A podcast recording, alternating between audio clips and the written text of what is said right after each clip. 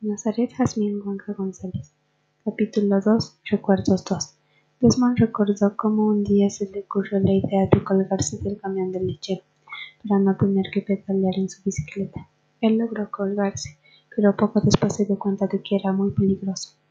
Desmond logró llegar a salvo a la siguiente parada del camión del señor Watts.